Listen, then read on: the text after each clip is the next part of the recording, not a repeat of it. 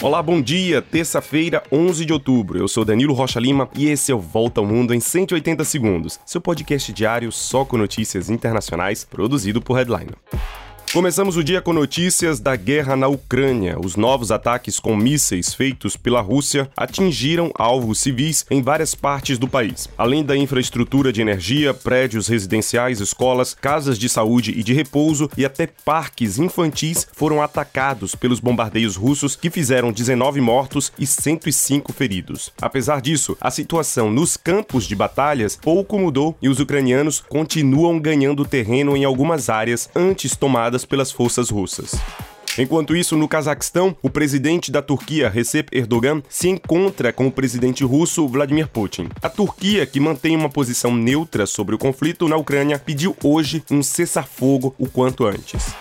Já os países do G7 devem se reunir hoje para tratarem da guerra. A reunião deve ter a participação virtual do presidente ucraniano Volodymyr Zelensky. O presidente americano Joe Biden prometeu que os Estados Unidos continuarão a fornecer o que for necessário para que a Ucrânia vença essa guerra, incluindo sistemas de defesa aérea.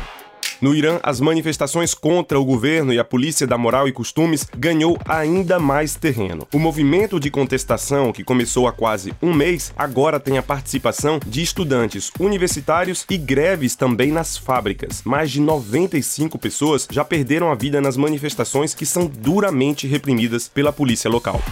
E a jovem paquistanesa Malala Yousafzai, Prêmio Nobel da Paz em 2014, chegou ao seu país natal 10 anos depois do atentado que ela sofreu. Em 2012, os talibãs atiraram na cabeça de Malala porque ela fazia campanha pela escolarização de meninas. Ela se tornou símbolo da luta pela educação contra o extremismo religioso. E hoje, Malala, que mora no Reino Unido, visita o Paquistão para chamar atenção sobre outro problema: as inundações que afetam o país e a urgência em receber ajuda humanitária.